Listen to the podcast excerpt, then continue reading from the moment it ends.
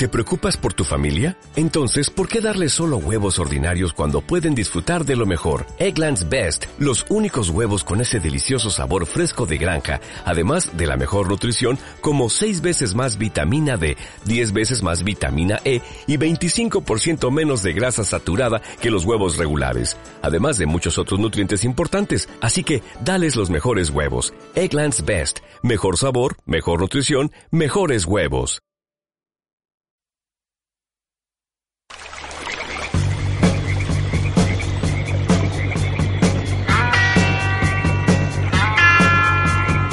Aquí comienza Río de la Vida en Radio 4G. Tu programa de pesca con Óscar Arratia y Sebastián Cuestas.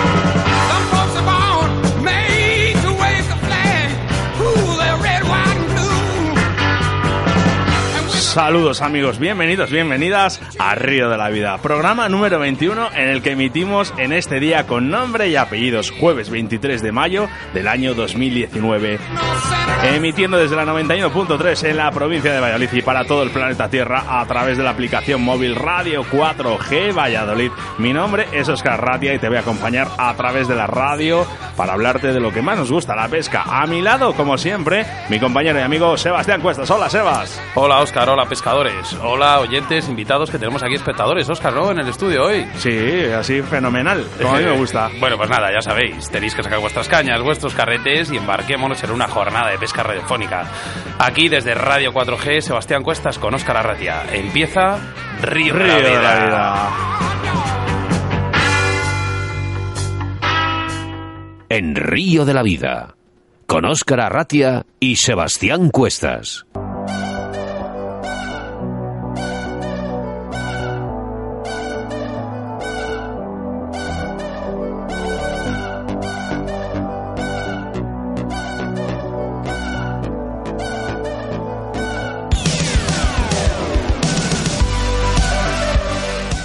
Como siempre, al comenzar el programa, Sebastián Cuestas nos hablará de la situación de embalses y caudales, haciendo referencia a vuestros mensajes que nos hacéis llegar al 681072297. Así lo hizo Sergio de Salamanca, que en los primeros programas nos escribía para pedirnos información sobre el lago de Sanabria. Nuestro debate del día te daremos toda la información de los elementos del equipo de pesca para iniciarse en el mundo del lance y la importancia de un buen instructor. Nuestra entrevista del día contaremos con la presencia de José Nieto, pescador e instructor de lanzado que el día 5 de abril ha obtenido el título Fly Fisher como instructor internacional y, como no, dar la bienvenida a nuestros patrocinadores del día y en especial a nuestro colaborador de estas dos semanas, Moscas de León. Este programa de Río de la Vida no podría ser posible sin nuestros colaboradores. Y como es habitual, en cada programa tenemos a uno en especial. Y hoy es Moscas de León. Moscasdeleón.es. Su fuerte es la pluma de gallo de león, tanto de riñón como de colgadera y riñonada, que selecciona regularmente visitando a los criadores del Valle de Curueño. Además, en su web podrás encontrar su colección de moscas y ninfas, nacidas y probadas en los ríos de León. Toda una garantía de éxito. Puedes localizarles a través de su página web www.moscasdeleón.es su correo electrónico info arroba moscasdeleon.com o llamándoles al 699 16 42 27. En nuestro rincón del oyente, tus quejas y denuncias y experiencias de nuestros pescadores en ese espacio que es para todos, estará con nosotros Antonio López Iruela, presidente del club Guadale- Guadaletín y representante de la Plataforma Nacional en Defensa de la Pesca y responsable de anunciar la repoblación de la trucha arcoíris en Jaén, para hablarnos de los cotos intensivos de esta provincia. Los colaboradores que hacen posible este programa, Pescaolid, Armería Caimo, Deportes Antón, Armería Maestro Torno Roll, Riverfly, Autovía del Pescador y Moscas de León. Ya podéis empezar a enviar vuestros mensajes de WhatsApp al número de teléfono 681072297 y el correo electrónico río de la vida 4g arroba gmail.com. Es ahí donde recibimos vuestras consultas y reclamaciones sobre el programa. Agreganos y síguenos en Facebook en Río de la Vida y también en nuestra página web que recientemente en www.riodelavida.ex.com, por favor, 3 Río de la Vida 4G arroba.com donde podéis visualizar el primer documental de Río de la Vida TV en el Campeonato de España de Salmón y Dos Mosca celebrado en el río Piloña, Asturias. Puedes escuchar Río de la Vida a cualquier día y a cualquier hora, ya que tienes todos los programas grabados ya que lo subimos a vos justo al acabar el programa de hoy, hasta incluso repetir y volver a escucharnos desde nuestros inicios totalmente gratis. Saludos a nuestros oyentes como José Antonio Casanova, que nos enviaba mensajes desde Argentina.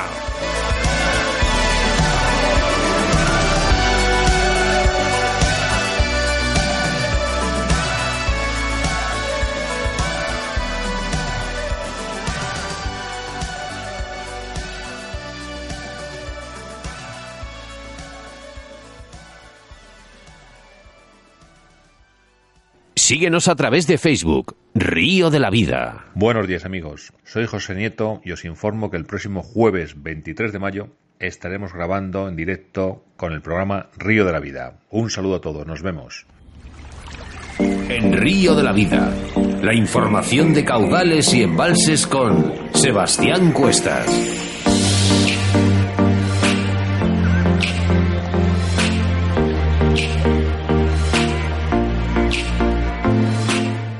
En nuestra sección de embalses y caudales hablamos del lago de Sanabria, un lago truchero en un impresionante entorno rural. El lago de Sanabria y su entorno es uno de los pasajes naturales más impresionantes de la península. Todo el que se acerca al parque natural que rodea el lago queda irremisiblemente impresionado por la quietud que se respira, la grandiosidad de sus montañas circundantes y la perfección del entorno. Es un lugar que invita a contemplar y reflexionar y a menudo el pescador se quedará absorto y se olvidará de pescar por un rato. El lago fue formado originalmente por un glaciar cuya legua se esparcía por el valle del Tera. Este glaciar se retiró hace 12.000 años, dejando tras de sí esta maravilla natural de aguas frías y cristalinas. El fondo del lago es rocoso y arenoso y las orillas son fácilmente accesibles, pudiéndose pescar con comodidad. El principal habitante del lago es la trucha común.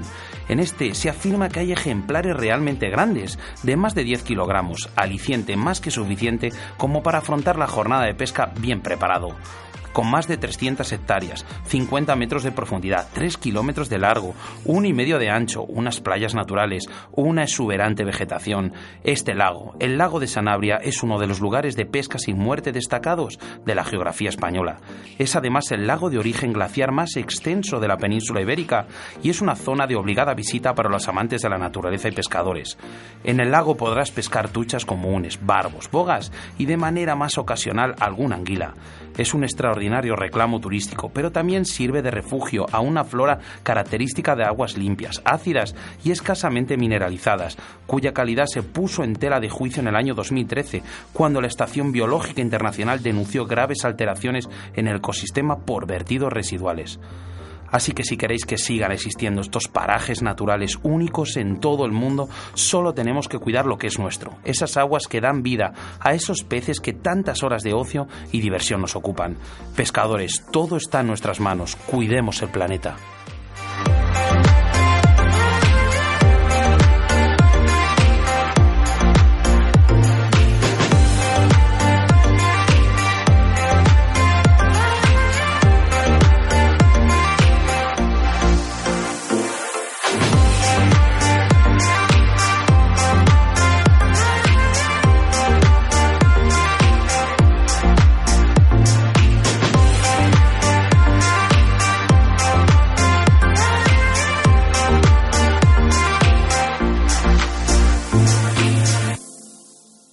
Río de la Vida, tu programa de pesca en Radio 4G.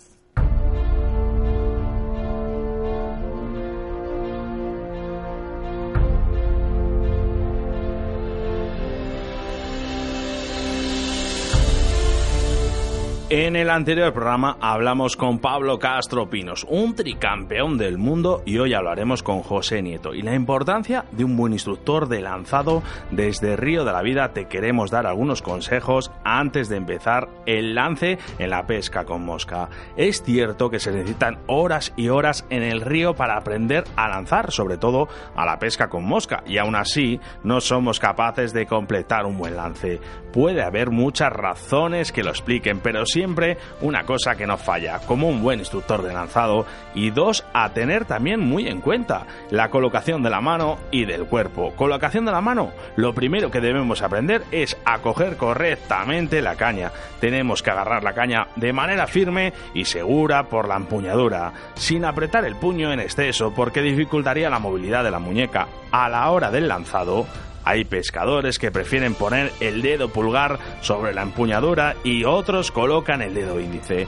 Existe una tercera manera de agarre en el que la palma de la mano se sitúa en el lateral derecho de la caña y el puño suavemente cerrado.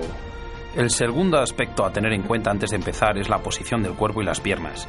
Normalmente se adelanta ligeramente la pierna contraria a la mano con la que sujetas la caña, obteniendo un mayor equilibrio.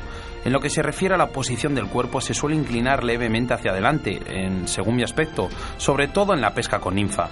El lance con mosca seca es sin duda el más bonito y satisfactorio, eso cuando sale bien, porque es uno de los más difíciles de ejecutar, y en la mayoría de las ocasiones es más frustrante que satisfactorio. Nos puede costar días, meses, incluso años llegar a dominar este lance, pero cuando lo logramos es como si algo mágico ocurriese.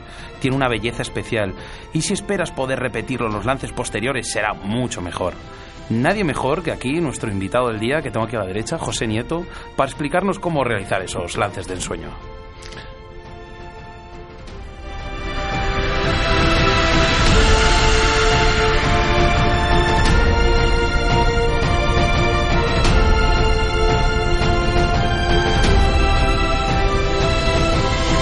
Río de la Vida, tu programa de pesca en Radio 4G. En Río de la Vida te ofrecemos nuestro invitado del día.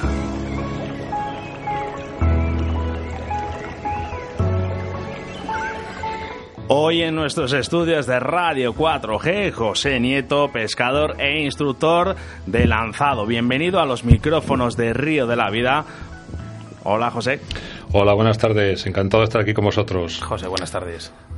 Quiero aprovechar también para felicitar y darle enhorabuena a Sebastián por el campeonato reciente de Castilla y León, que sé que no quiere que se lo haga, pero se lo voy a hacer. al final sale, al final Sebas. Es que tenemos aquí a... Estamos rodeados de champions aquí hoy, ¿eh? Bueno, bueno, no será para tanto. Bueno, nosotros sí que te queremos dar la enhorabuena por ese título conseguido de instructor ¿eh? y darte las gracias, por estar aquí en los estudios de Radio. A vosotros, un placer. Bueno, lo primero, ¿quién es José Nieto y cómo se ha introducido en el mundo de la pesca y cómo fueron tus inicios hasta la actualidad? Bueno, pues José Nieto como pescador, pues es un hombre de 48 años, pues que llevo casi toda la vida en el río.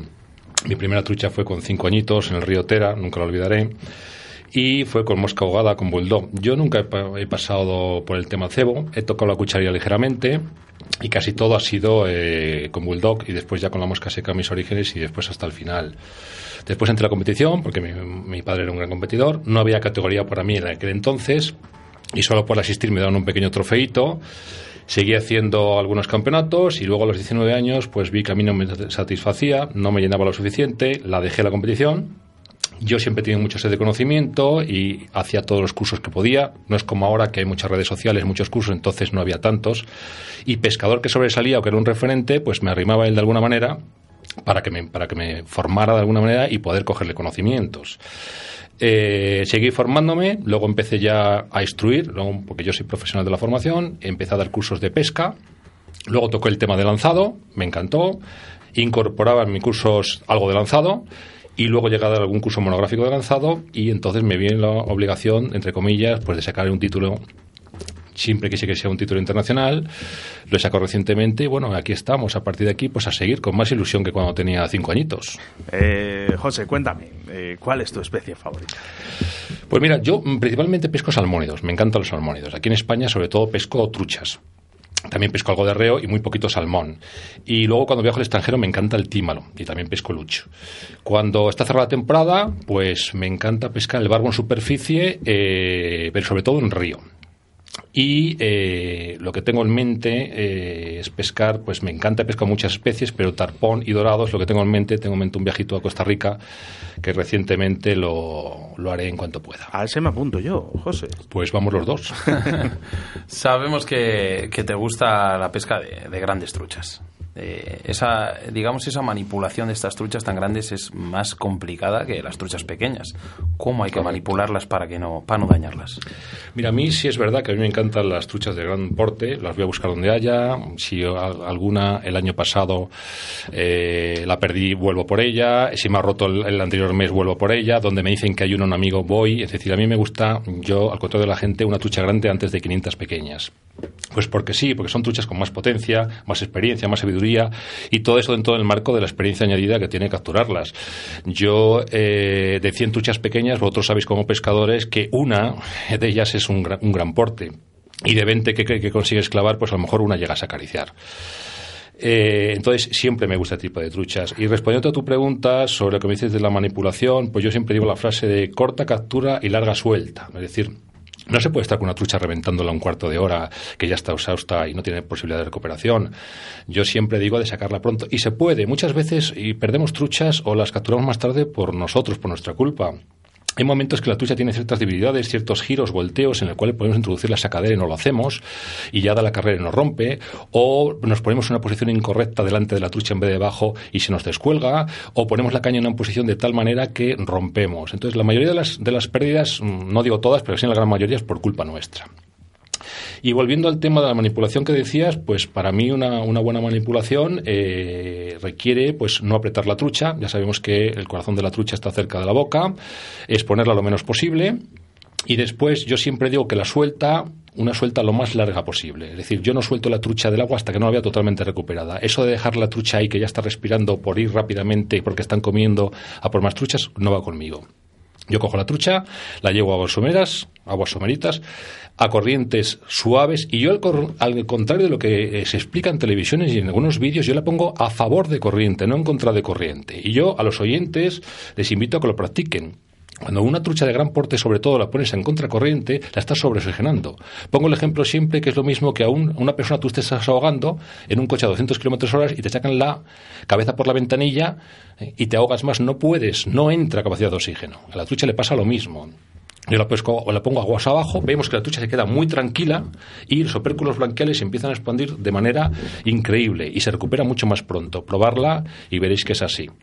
Y después, pues bueno, manipularla con las manos eh, mojadas. Una fotografía no pasa absolutamente nada por hacer una fotografía una trucha, nada de nada. De hecho, yo hago fotografías y las cojo a, a veces hasta cuatro y cinco veces una temporada y de un año para otro.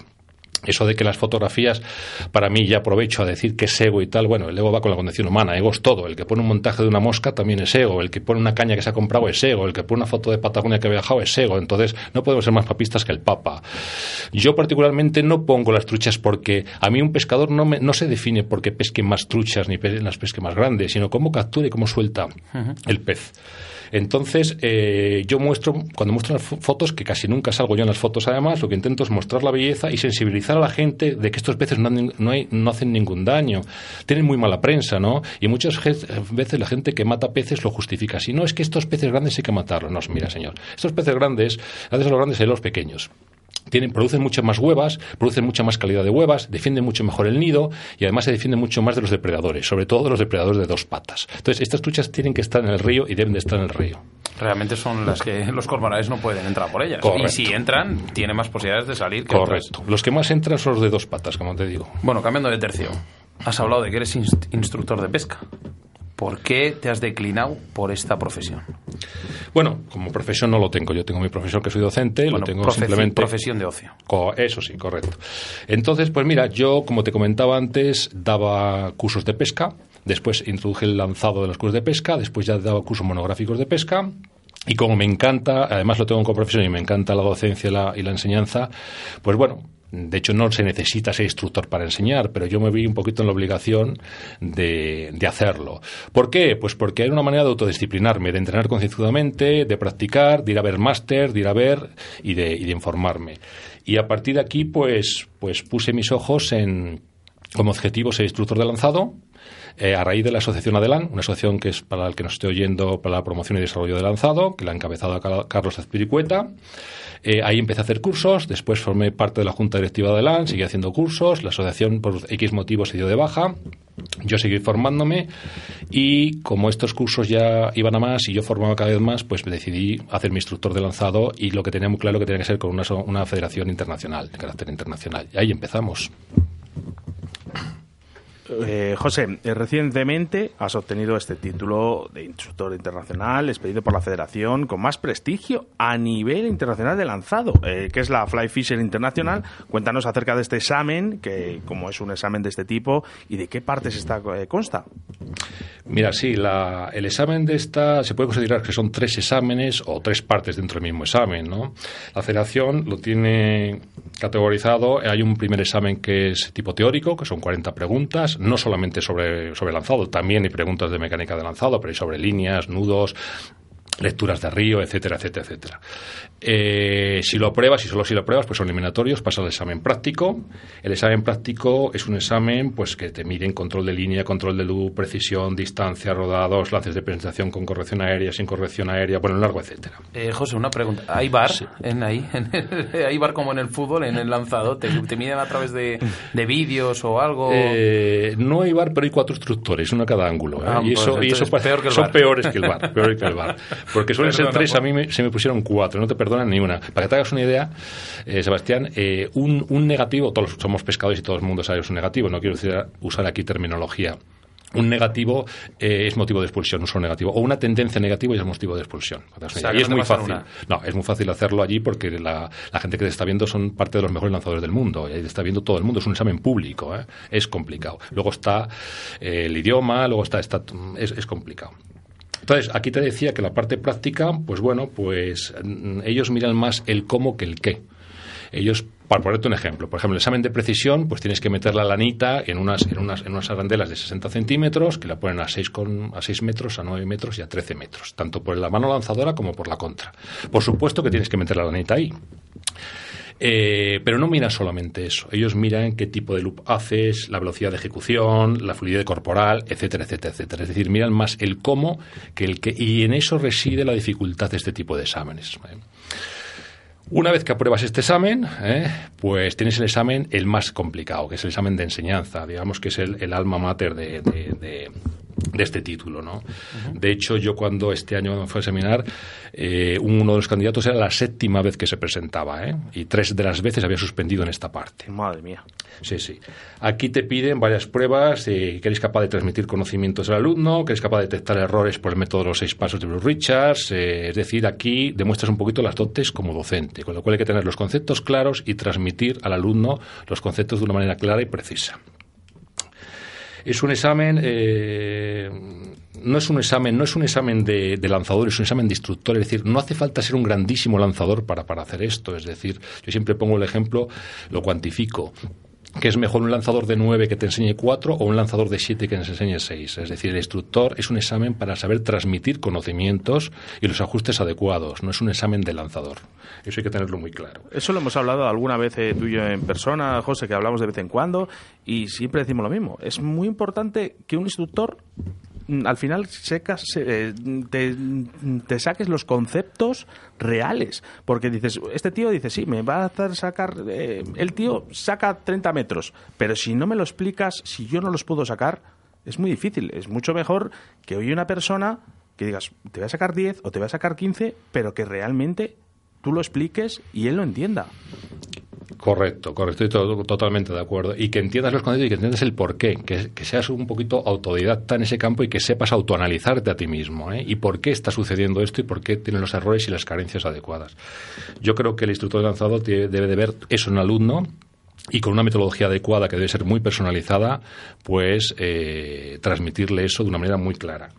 Eh, y, nunca debe dejar de tampoco de, formarse. Es decir, el título de, instructor lo que te obliga es a una formación ya continua. Yo algún instructor que he visto que no se sigue formando, solo aportando, pues para mí está muerto, tiene fecha de caducidad.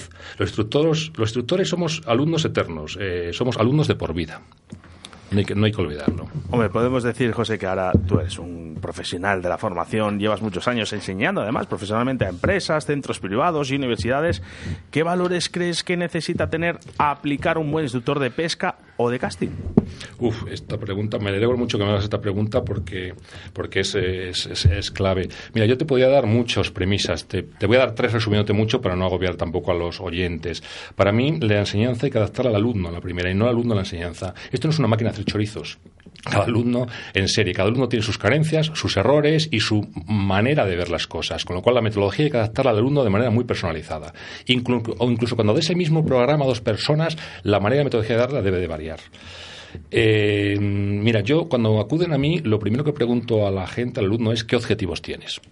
No tiene que ver nada una persona que lleve 40 o 50 años en el río con, lleno de carencias y defectos y que no sepa hacer ni, un solo lance de presentación, a, por ejemplo, muchos que me demandan también distancia para lago de competición o lances de presentación muy específicos, o un instructor de lanzado que quiere formarse como instructor de lanzado. Tienen metodologías distintas. Hay que adaptarlas. La segunda premisa que yo daría es que hay ciertas partes de la comprensión de un alumno que tienen que ser de dentro hacia afuera y no al revés. Es decir, hay ciertas cosas que el alumno debe de comprender, estudiar y entrenar por sí mismo. Es decir, yo allí es el curso, pero si después del curso tú no mm, asimilas, introduces, eh, eh, introduces eso en ti mismo de alguna manera y lo practicas en, en hierba y en río, yo hay muchos lances de presentación que los que aconsejo practicarlos primero en hierba y luego llevarlos al río entonces, de nada te vale. Tiene que haber por parte del alumno una interiorización. Yo siempre digo, pongo un ejemplo, por ejemplo, yo, yo te puedo, yo no te puedo enseñar cómo se hace una manzana, pero sí te puedo enseñar cómo se coge una manzana, la manera más adecuada, por ejemplo, para no, para no que no se caiga el resto, cómo se muerde una manzana o cómo se mastica de manera adecuada para sacar el mayor partido a las papilas gustativas. Y eso sí, eso es función del instructor. A partir de ahí tiene que ser el alumno. Yo creo que la, buena, la buena formación lleva consigo un proceso de asimilación. Si intentamos sacar un gusano de una mariposa, a tiempo del gusano de la mariposa lo matamos. Si, intentamos sacar un grano de la simiente, lo destruimos. Yo creo que todo tiene que ir a su paso. José, nos gusta hacernos eco aquí en el programa en el 681072297, que ya nos llegan muchos mensajes para preguntarte, bueno, y decir, oye, qué, bien que está aquí José Nieto, aquí en Río de la Vida, ¿no? Y por ejemplo, aquí te dice, qué alegría que tenéis hoy a un, a un paisano de Zamora, pregúntale por mi pueblito Belver y tenemos el sequillo a tope de barbos y carpas, por ejemplo, nos preguntan. Y por aquí nos llega eh, también un mensaje de audio, a ver si le podemos sí, poner. Mira, una cosilla. Hola, buenas, soy Maika. Quería que te acordaras de contar lo que nos pasó hace poco en el río con el tronco caído sobre él. Cuando lo cruzábamos, que fue algo divertido y me entró agua aunque no me enteré. la, pues, conocemos, ¿no? Cuenta, cuenta. Sí, Maika, a la, rubia capulla le llamo yo, ¿no? sí, bueno, hemos, muy, hemos, una gran, una hemos suprimido otro audio que ponía capullo. claro, nos llamamos así, hay confianza. Eh, pues no sé exactamente a qué nota se refiere del río, creo que es una que, que, le dije que, bueno, yo siempre con mi altura pues tengo una cierta ventaja y creo que le dije que pasara por un sitio eh, que llegaba, yo estaba, yo estaba de pies y yo estaba, perdón, de rodillas y creo que pasó y se mojó la pobre entera, pero bueno, el agua fresca siempre viene bien para refrescar. Pues siempre, siempre, siempre. siempre. Eh, José, sabemos que has estado en el mundo de la competición. ¿Por qué la dejaste y nunca más has pensado volver a ella? Pues mira, para mí la competición... Eh... Sí, sí. Perdón. Eh, nada, que se nos ha cortado el micro, Oscar. Eh, no, no, no, no, está, está perfecto. ¿Se nos ¿Está, bien? Ah, sí, está bien, está bien. Mira, pues yo la competición, cuando estuve mm, hasta los 20 a 19 años, más o menos, pues de verdad me sentía un vacío allí porque a mí no me aportaba lo que yo quería. Yo no nunca he sido de reglas, Sebastián, nunca he sido de reglas a mí, y más en la pesca que para mí es hobby y pasión, no es una profesión. Mucha gente opina como tú, ¿eh? Claro, sí, sí. Yo creo Muchísima, más que. Eh, cuidado, que tengo alumnos que compiten, tengo amigos que compiten y pesco con competición. La competición tiene que existir. Es decir, el avance que ha habido de técnicas y de materiales es por la competición, es indudable. Lo que pasa es que yo no, para mí no me veo en la competición. Entonces. Para mí, yo creo libertad en el río. Quiere decir yo dónde pesco, cuándo pesco y dónde pesco. Y hay veces que se dan truchas comiendo y, me, apetece verlas en la orilla. Pocas veces pasa eso, pero bueno, pasa a veces. Y hay veces que no están comiendo superficie y hago mis lances de presentación, mis derivas y estoy entrenando perfectamente. Con lo cual, que la competición, pues repito, para mí la pesca es pasión y disfrute, y yo nunca pondría ciertos límites, sino al contrario. Y tampoco necesito demostrar nada a nadie, ¿no? La única obligación que me pongo yo en el río es disfrutar y ser feliz haciéndolo. Dicen que la felicidad no consiste en hacer lo que quieres, sino en querer lo que haces. Y para mí la pesca es eso, hacer lo que quiero y ser feliz. Qué bonito, qué me suena.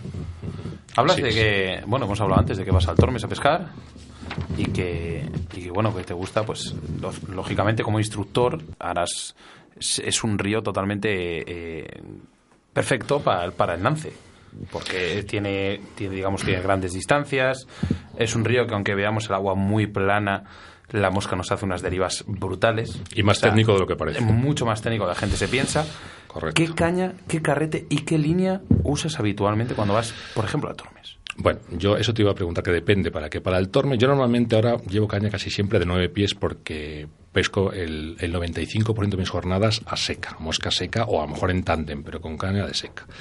Entonces, eh, pues uso, yo cuando elijo, cuando voy a pescar un río, lo primero que digo yo es qué línea voy a utilizar. Y en función de qué línea utilizo, le acompaño la caña y el carrete. Yo sé que no es la manera habitual. Pero es que para mí la parte más importante de los accesorios es la línea.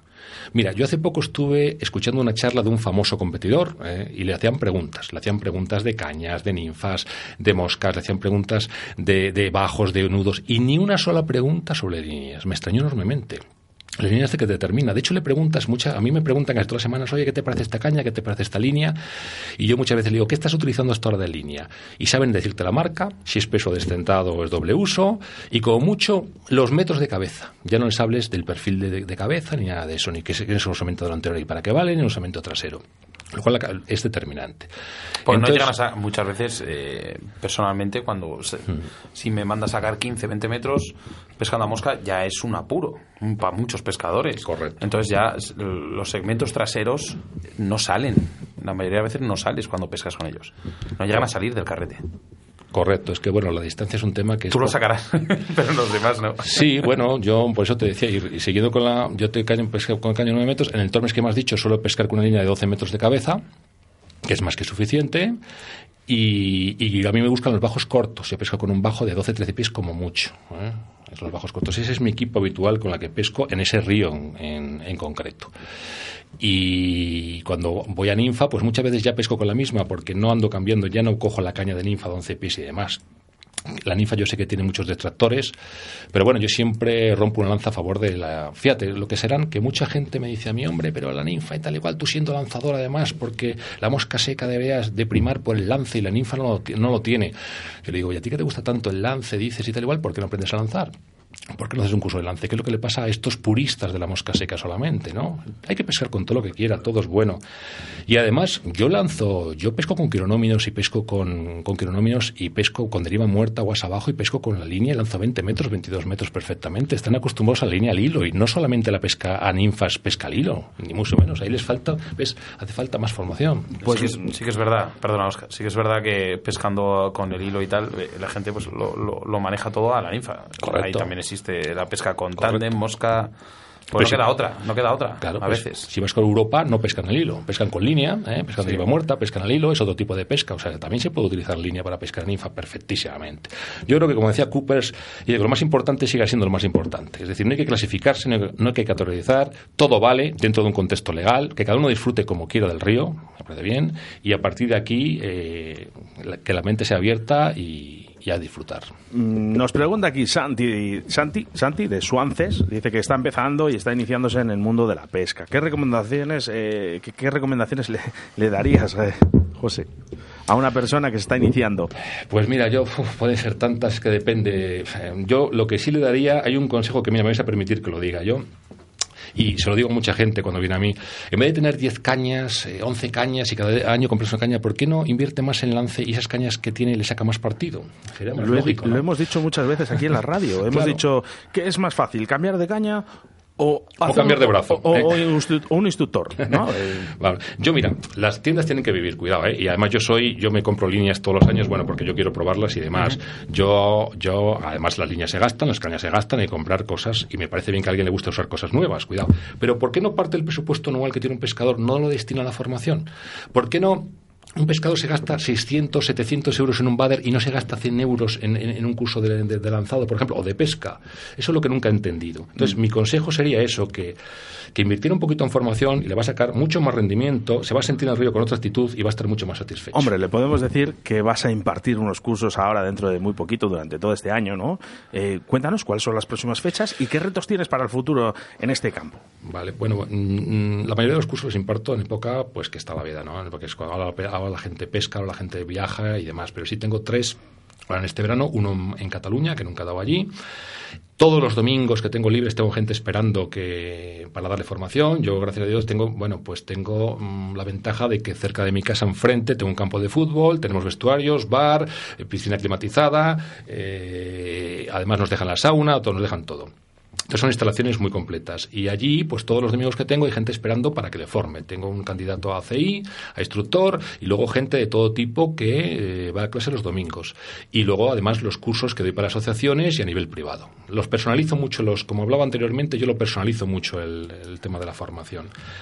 Y retos que me preguntas, Oscar, pues mira, yo el próximo reto, este era un reto, eh, eh, me estoy preparando al MCI, que es un máster que hay para instructores, y bueno, yo más que, más que el camino, eh, o sea, más que el fin, lo veo como el camino, más que el título, pues es el recorrido. Es decir, seguir en contacto con los másteres, seguir viajando, y esto te sirve para autodisciplinarte, no dejar de formarte, no dejar de entrenar y estar ahí en top.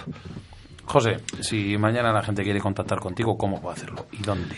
Bueno, me, por las redes sociales, tanto Facebook como Instagram, por J Nieto, José Nieto, me conocen, y después voy a decir mi mail, por si alguien está interesado, y es jnietopesca.hotmail.com J. Luego lo ponemos en iVoox. Lo ponéis en iVoox, correcto. Ahí puede contactar. Lo ponemos ahí. Pues, José, eh, solo decirte que muchas gracias, sobre todo por haberte acercado hacia los eh, micrófonos de Río de la Vida de los estudios de Radio 4G. Espero que te hayas sentido tan a gusto como hemos estado Sebas y yo y hemos aprendido bastante. Muchísimas gracias a vosotros, es un placer. Aquí me he sentido como en mi casa, igual. ¿eh?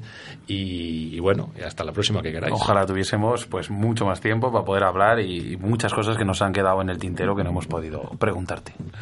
Muchísimas gracias a vosotros. Muchas gracias, José. Adiós.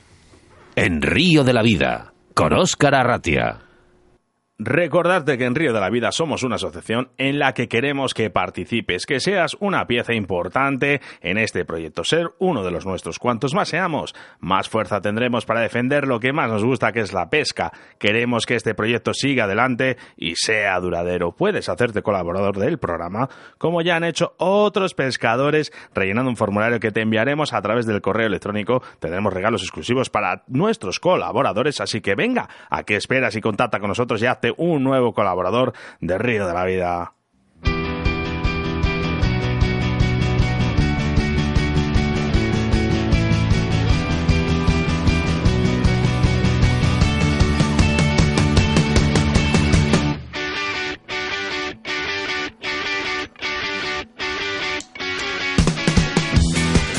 Nuestros colaboradores del día de hoy, Pescaolit, Armería Caimo, Deportes Antón, Armería Maestro, Torno Roll, Riverfly, Autovía del Pescador y Moscas de León, únicos responsables de que hoy estemos aquí en directo a través de la radio. Gracias a todos ellos. Nuestra forma de contacto, como ya hemos dicho al principio del programa, a través de nuestro Facebook Río de la Vida y la forma más content, más directa, es a través de nuestro WhatsApp en el 681 07 22 97. Venga, vamos con los mensajes, Sebas.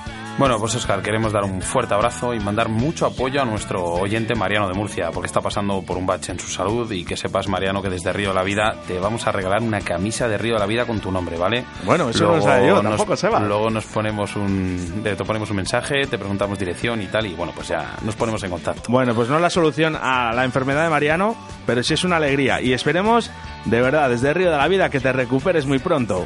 Venga, un fuerte abrazo, Mariano. Bueno, seguimos con, con, los WhatsApps. Hola, me llamo Marcos, soy de Elche. ¿Podría desvelar el tema del próximo capítulo de Río de la Vida TV? Me encanta vuestro proyecto. Oscar, este no lo mandaban antes de ayer. Eh, pues bueno, de trucha no vamos a hablar. No, eso está claro. Ya lo hemos dicho. Río de la Vida TV sigue siendo igual que Río de la Vida en la radio. Y es que hablamos de todas las especies y modalidades de pesca. Así que venga, tener paciencia porque cada día es un mundo nuevo en Río de la Vida.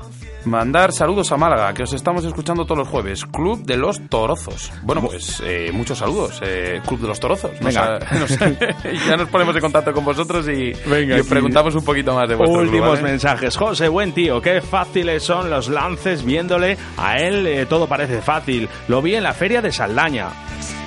Pues mira, eh, Raúl, Raúl Sastre de Sevilla. Si bajáis algún día por estas tierras y estáis invitados, los dos a unas cañas y unas tapas. Viva Río de la Vida. Bueno, pues hay que ir, hay que ir. eh, luego te llamo, ¿vale? Oye, aquí que se nos han cabreado un poco porque eh, eh, nuestro oyente de Zamora, de Belver, dice que no hablas de los barbos del sequillo. Eh, José, bueno, pues eh, habrá más programas, ¿no? próximo programa.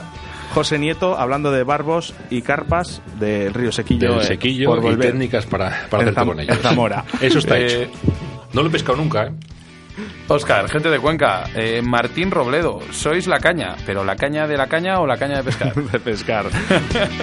Oye, muchas gracias a todos los mensajes que nos hacéis llegar desde Argentina ¿eh? y desde Chile, porque nos gusta, ¿eh? a nuestros hermanos argentinos y chilenos. Y bueno, y el otro día que recibimos mensajes desde de USA, ¿vale? Y bueno, pues eh, nos gusta, nos gusta. A ver, aquí nuestro oyente también fan, eh, tenemos, tenemos aquí en la radio, ¿no, Oscar? A Minayo, Hoy que sí. hoy no estaba...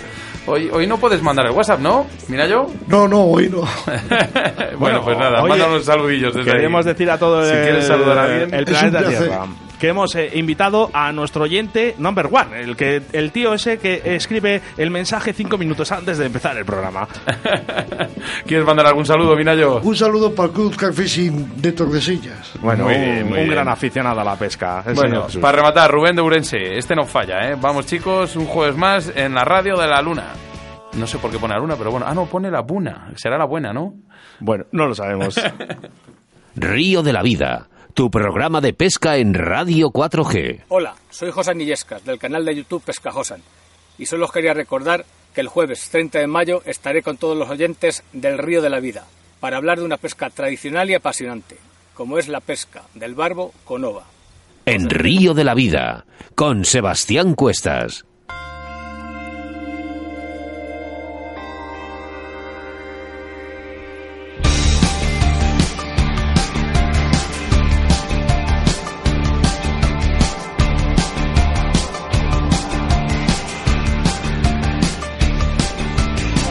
Como en todos nuestros programas, anunciamos nuestro invitado del día del próximo Río de la Vida. Y es que el jueves 30 de mayo tendremos a Josan Illescas, gerente del canal de YouTube Josan Pesca, que nos hablará de la pesca del barbo con ova, todo un clásico en los ríos españoles. No os perdáis el próximo programa de Río de la Vida. Y es que además recordamos a todos nuestros oyentes que estamos sorteando a través de nuestro Facebook un lote de productos de nuestro patrocinador Moscas de León. Y es que nuestro patrocinador del día se llama Moscas de León. Todavía estás a tiempo de entrar en nuestro sorteo que realizamos en Facebook y sorteamos en breves momentos. Solo tienes que buscar el lote de, de deportes de, de Moscas de León, dar a me gusta en la página, comentar y compartir en tu muro y ser un premio más de Río de la Vida. Este programa de Río la Vida no podría ser posible sin nuestros colaboradores. Y como es habitual, en todos los programas decimos a uno, y hoy es Moscas de León. En moscasdeleón.es podrás encontrar gallo de león, tanto de riñón como de colgadera y de riñonada, que selecciona regularmente visitando a los criadores del Valle de Curueño. Además, en su web podrás encontrar su colección de moscas ninfas, nacidas y probadas en los ríos de León. Toda una garantía de éxito. Puedes localizarles a través de su página web www.moscasdeleon.es, su correo electrónico info moscasdeleon.com o llamándoles a su teléfono de contacto y también WhatsApp 699-164-227. Nuestro correo electrónico siempre muy importante para la sección que viene a continuación en el rincón del oyente. Río de la vida 4G arroba gmail.com. Tus denuncias y quejas o dudas a través de esta sección nosotros nos hacemos eco y te ayudamos porque esta, esta es tu sección. Antonio López Iruela, presidente del club Guadaletín y representante de la Plataforma Nacional en Defensa de la Pesca, para hablarnos de la introducción de la trucha arcoiris en los cotos de Jaén. Contactamos con él telefónicamente y en breves momentos estamos con todos vosotros. como un himno de los que saben perder.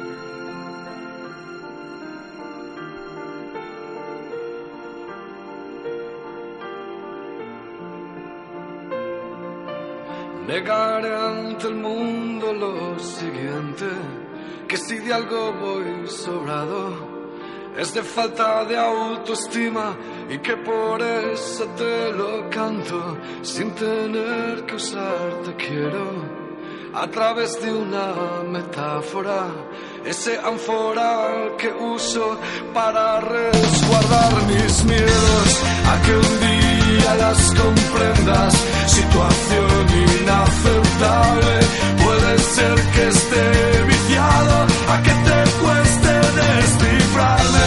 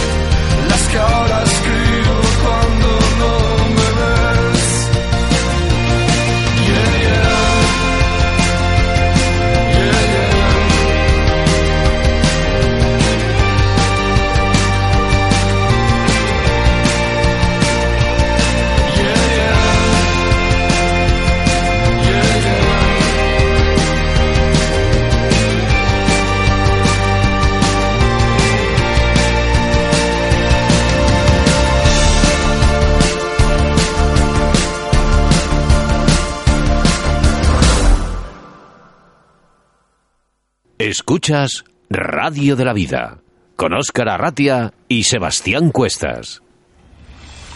En Río de la Vida te ofrecemos nuestro invitado del día.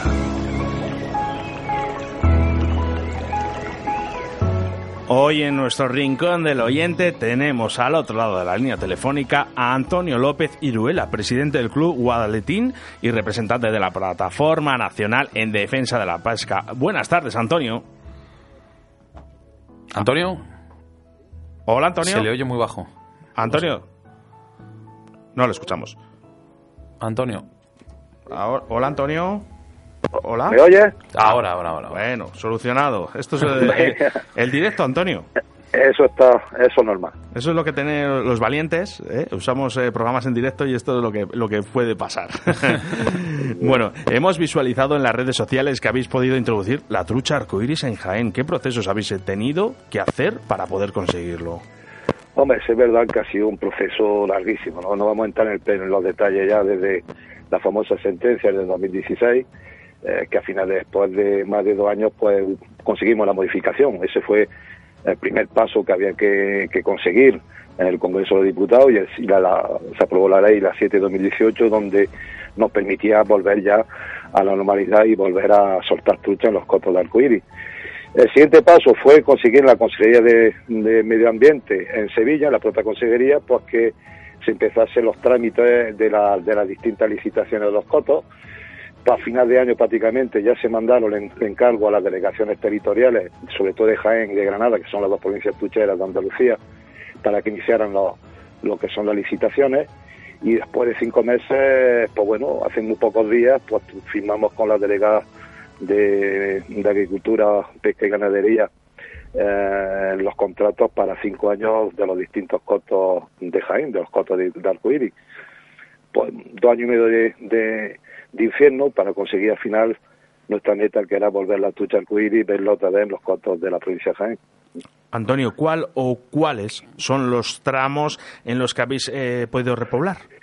Sí, bueno, ahora mismo han salido a licitación, sí que salieron a licitación, que para que licitaciones públicas, salieron seis cotos, eh, salió el pantano Coto La Bolera, con coto que está en, la, en Pozalcón, el Coto Peralta, que es un río tuchero eh, en Pozocón también, salió Aguadero Hondo en Villacarrillo, el Carrizal en Castillo de Lucubín, Don Marco en Sile y el Belillo en un pueblo que se llama Freile. Esos fueron los, han sido los seis cotos de la provincia de Jaén que han salido y que ya se están soltando truchas. Esto, después de haber conseguido lo que has conseguido en, en tu zona, en esa región, eh, ¿cómo ves el futuro de la trucha arcoiris eh, fuera, en nuestro país, lo que es en la, parte externa a la zona tuya? Eh, estamos viendo, hombre, hay, hay autonomías que están por la labor de colaborar y de aplicar la modificación de la ley estamos viendo autonomías que, bueno, no sabemos qué está pasando ahí, no sabemos, no sabemos si realmente los sectores ecologistas están presionando, pero estamos teniendo en, Castilla y León estamos teniendo problemas, estamos teniendo problemas en Cataluña. Cataluña, la Federación Catalana ha presentado una demanda ante los tribunales por justamente por no incluir los costos de arcoíris en, en, la, en la orden de velas y se verá que estamos todavía tomando tomando un poco hay problemas en alguna autonomía que no entendemos por qué porque si hay una una ley que permite la gestión de los cotos eh, la suerte de los cotos arcoíris no entendemos por qué no se no se está haciendo se está facilitando la faena a las distintas entidades que quieren gestionar de forma directa o indirectamente esos cotos. Antonio, en, en, una respuesta concreta, ¿la solución es la justicia? la, la, solución yo creo que es la justicia ya, sí, porque yo pienso que, hay que aprender de nuestros enemigos, ¿no? Eh, la justicia, los sectores ecologistas cuando presentaron su demanda, eh, estamos hablando de Ecologista Nación, Beilaz y compañía, cuando presentaron esa demanda, recurrieron el, el Real Decreto y el, Supremo le dio razón, eh, prueba que ese Real Decreto no funcionaba bien porque Aragón, la autoridad de Aragón, eh, publicó una orden de veda aplicando la sentencia y el Tribunal Superior de, Aragón paralizó la orden de veda porque no se podía cumplir la sentencia del Tribunal Supremo, ¿no? Era algo absurdo aquí, estábamos hablando de cosas locuras.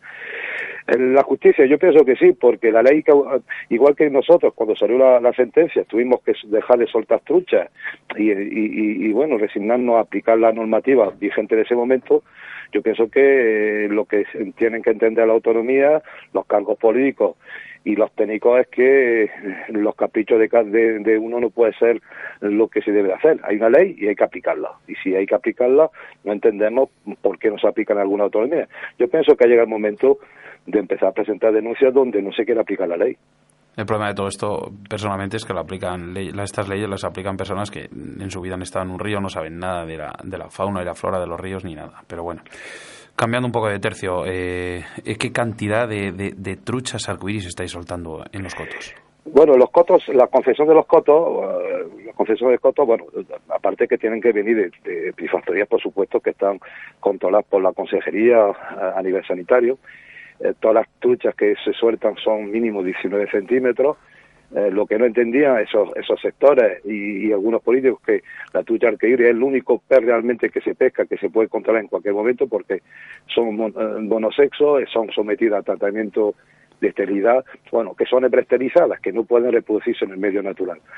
La, la provincia, la, licitación nos han dado unos X kilos, lo que han pedido los distintos cotos, y depende un poquito. En la provincia se van a echar en torno a 35 o 40 mil kilos en el año 19. Depende del coto, también de la duración del coto, del periodo hábil. La bolera, por ejemplo, tiene adjudicado unos 6.000 kilos, eh, te doy datos, ¿no? Eh, depende un poquito de la, del coto, del periodo de coto, nos han permitido X kilos de, de truchas por coto. ¿Esos kilos luego no se pueden variar en caso de, de no poder pescar o en caso de que haya alguna mortandad o algo? Sí, sí, sí, hombre, hombre yo he tenido muchas reuniones con las distintas administraciones y, y se, imagínate que tengamos un problema como ocurrió unos años que vino, hombre, no se espera este año, una sequía muy grande, los trabajos bajaron, los, ríos bajaron un poco agua y tuvimos que parar la, de, de soltar truchas. Esos son cosas, casos que realmente la administración lo, lo tiene en cuenta, ¿no? Eh, no va a haber, no, hay una buena relación, hay una buena relación. Las reuniones que he tenido yo en contacto con la anterior, mm, mm, mm, con los políticos, eh, con de la Junta como en el actual, eh, están por la labor de facilitar que la trucha arcoíris en Andalucía realmente no hemos tenido ningún problema. Había que aplicar la sentencia, había que aplicarla, pero están por la labor. No, no, no, no el problema que estamos teniendo en otra autonomía. Mm, sí, como por ejemplo en el de Castilla y León. Por ejemplo. en el que estamos intentando luchar y aquí además siempre lo decimos todos los, casi todas las semanas que a través de la radio pues vamos a intentar introducir la trucha arcoiris en Castilla y León. Vamos a ver si a través de la radio, ¿vale? Y toda esta gente que nos está escuchando, ah, podemos hacer fuerza para introducir en Castilla y León y en todas las comunidades, porque es un pez súper deportivo. Sí, eh, aparte de deportivo, mira, yo planteé hace muchísimos años con los distintos cargos que he tenido en el mundo de la pesca, que la, la trucha arcoíris realmente es la salvación de la común, es el colchón, es el colchón de la común. Eh, mira, aquí nosotros tenemos la suerte de tener uno de los pocos ríos muy cerquita de aquí que son de trucha común autóctona 100% pura, no como en otros lugares, ¿no?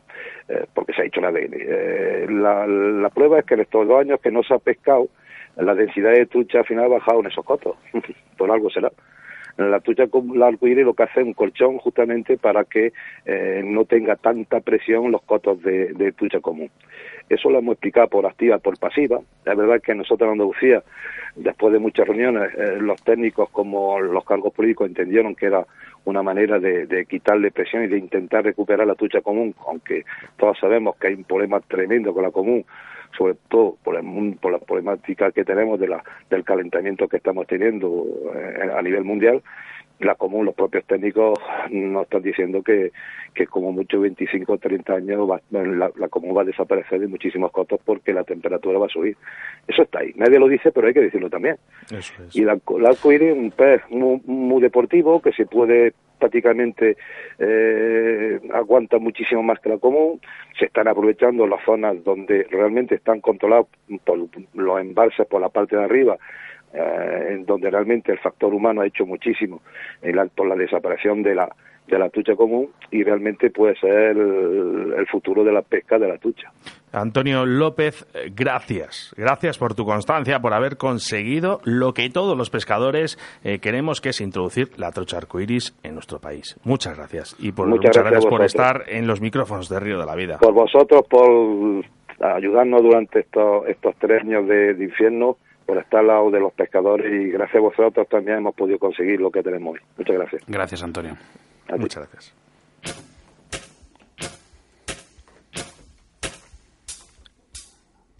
Hola, soy José Millescas, del canal de YouTube Pescajosan. Y solo os quería recordar que el jueves 30 de mayo estaré con todos los oyentes del Río de la Vida para hablar de una pesca tradicional y apasionante, como es la pesca del barbo con ova. Os espero.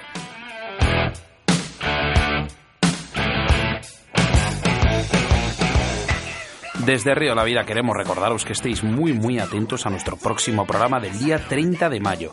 Y es que tendremos a Josan Illescas, gerente del canal de YouTube Josan Pesca, que nos hablará de la pesca del barbo con ova, todo un clásico en los ríos españoles.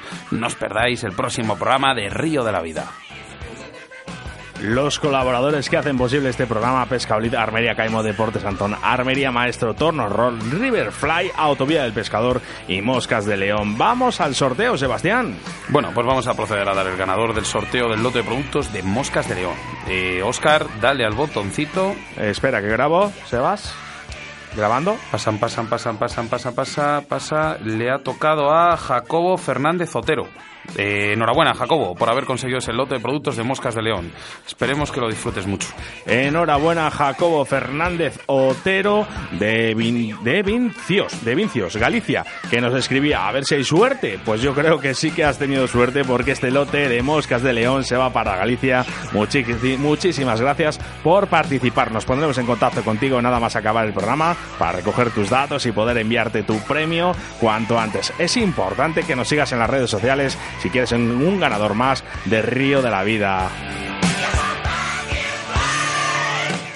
Todo este esfuerzo y dedicación a nuestro río de la vida no sería posible sin nuestros colaboradores. Y es que hoy tenemos a uno en especial. Hablamos de moscasdeleón.es. Su fuerte es la pluma de gallo de león, tanto de riñón como de colgadera y riñonada, que selecciona regularmente visitando los criadores del Valle de Curueño.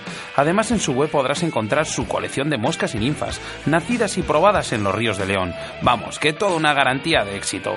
Puedes localizarles a través de su página web www.moscasdeleón.es, su correo electrónico info moscasdeleón.com o llamándoles a su teléfono de contacto y también WhatsApp 699 16 27 Síguenos a través de Facebook, Río de la Vida.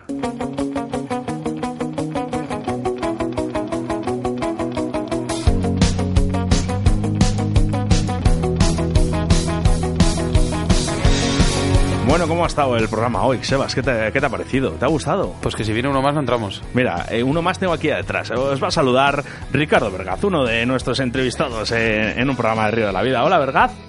Hola, muy buenas, ¿qué tal? ¿Qué tal, qué tal has visto desde fuera? Pues muy bien, no me lo imaginaba así, pero vamos, me ha gustado bastante. Ha estado en la sala de máquinas, ¿no? Sí, sí, sí, sí, sí. No me ha ayudado nada, ¿eh? qué malo, qué malo es. Es un poco difícil esto para mí, se me da mejor montarnos. bueno, pues eh, no tenemos tiempo para más, así que aquí acaba otro programa más de Río de la Vida. Gracias por estar a través de las ondas de la radio como cada jueves. Y ahora solo, todo, solo tendrás que esperar 168 horas más o 10.080 minutos. Mientras, mientras tanto, siempre puedes escucharnos a través de nuestro podcast en Río de la Vida en Evox, donde ahí vamos a subir el programa en breves momentos. Gracias por estar detrás de esos altavoces. Espero que hayáis disfrutado al igual que lo hemos hecho mi compañero Oscar, Oscar Arratia y yo. Y aunque nos llamen locos, Oscar, ¿este deporte qué es? Pues esto es lo que nos Nuestra gusta. forma de vida. ¿no? Eso es. Saludos de quien te habla, Oscar Arratia, acompañado, como no, de mi compañero y amigo Sebastián Cuestas. Adiós, amigos. distinguir la doble moralidad. Ese destino, ese devenir, ese porvenir que nos espera.